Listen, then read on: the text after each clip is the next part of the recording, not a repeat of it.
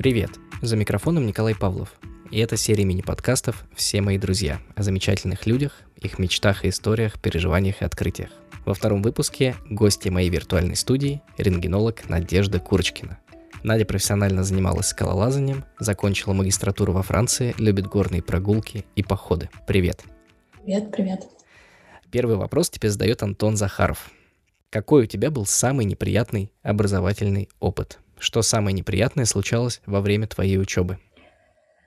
Опыт был, пожалуй, в ординатуре, где я столкнулась с э, каким-то другим непривычным и неприятным для меня подходом к обучению. Тут нужно признать, что до этого, несмотря на то, что учеба у меня была очень разнообразна по содержанию, но, видимо, мне всегда везло, и я попадала в какие-то такие довольно рафинированные условия. А в ординатуре получилось так, что вот сразу придя туда, мы как-то почувствовали, а, как в анекдоте, что нам здесь не рады. И вот это очень, это ощущение очень демотивировало и как-то мешало впитывать э, всю ту информацию, которая, ну, на самом деле была очень-очень интересной, и специальность э, мне по-прежнему очень нравится. Ну и, видимо, в целом я считаю, что образовательный процесс э, только тогда получается эффективным, когда вот с обеих сторон есть какое-то уважение и интерес. Вот, наверное, в магистратуре у тебя был какой-то более позитивный опыт, несмотря на то, что она была связана хоть и с временным, но переездом во Францию. Понравилось ли тебе жить там, за рубежом? Что было трудно, а что, наоборот, давалось легко? А, в магистратуре опыт был, конечно, более приятные, но, пожалуй, это был самый трудный опыт именно ну, по части академической учебы для меня. Жить во Франции мне понравилось очень. Это вообще сто процентов моя страна. У меня с ней какая-то просто душевная близость. А трудно было, наверное, как и для большинства людей, которые уезжают, это отсутствие друзей, семьи, общения. Тут, конечно, такую злую шутку со мной сыграл пресловутый языковой барьер. Я уезжала туда с практически нулевым знанием французского языка и очень посредственным английским. А, и поэтому, несмотря на то, что я довольно коммуникабельный человек, но на языке жестов далеко не уедешь, и поэтому общаться там мне было сложновато с какими-то новыми людьми. А, Skype, Zoom и вот это вот все тогда еще было не так распространено, ну и потом просто живое общение, конечно, ничто не заменит. Но, наверное, больше всего, конечно, вот такое самое восторженное воспоминание — это сама учеба в магистратуре. Она как-то совершенно не так, как здесь у нас в России организована.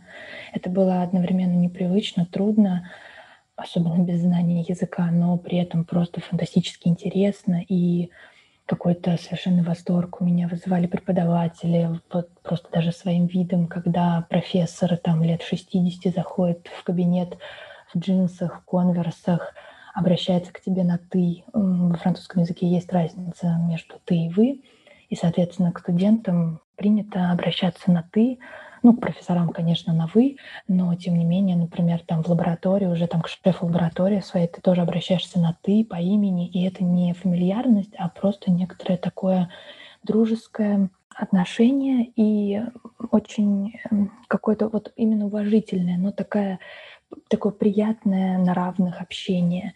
И это очень круто вписывалось в учебу, которая, ну, сама по себе тоже была, конечно, очень содержательный, если можно так сказать. А еще, если добавлю, что приятный бонус э, к учебе, это то, что, например, в обеденный перерыв ты можешь сесть э, на лужайку рядом с прудом и наслаждаться видом на какой-нибудь старинный замок. И это все, в общем-то, на территории университета. Это, конечно, такое тоже в России редко можно это встретить. Далеко не все наши общие знакомые знают, что ты не только рентгенолог, но еще и изучаешь физиологию мышц у профессиональных спортсменов это все-таки сверхлюди, эти спортсмены, и каждому ли дано развить мышцы до их уровня? И не мотивирует ли тебя такая работа заняться а, спортом активнее? А, ну, конечно, дано не каждому у всех свои способности. Кто-то в спорте, кто-то в музыке, кто-то в каких-то других видах себя может проявить. Но это такой больше философский вопрос. Ну и на уровне физиологии есть свои особенности в структуре мышц, и не только мышц, но и там нервной системы. И даже просто композиция нервных волокон определяет предрасположенность к силовым или анаэробным э, видам спорта. Ну, то есть человеку лучше заниматься гири тягать или марафон бегать. И да, это мотивирует заниматься спортом.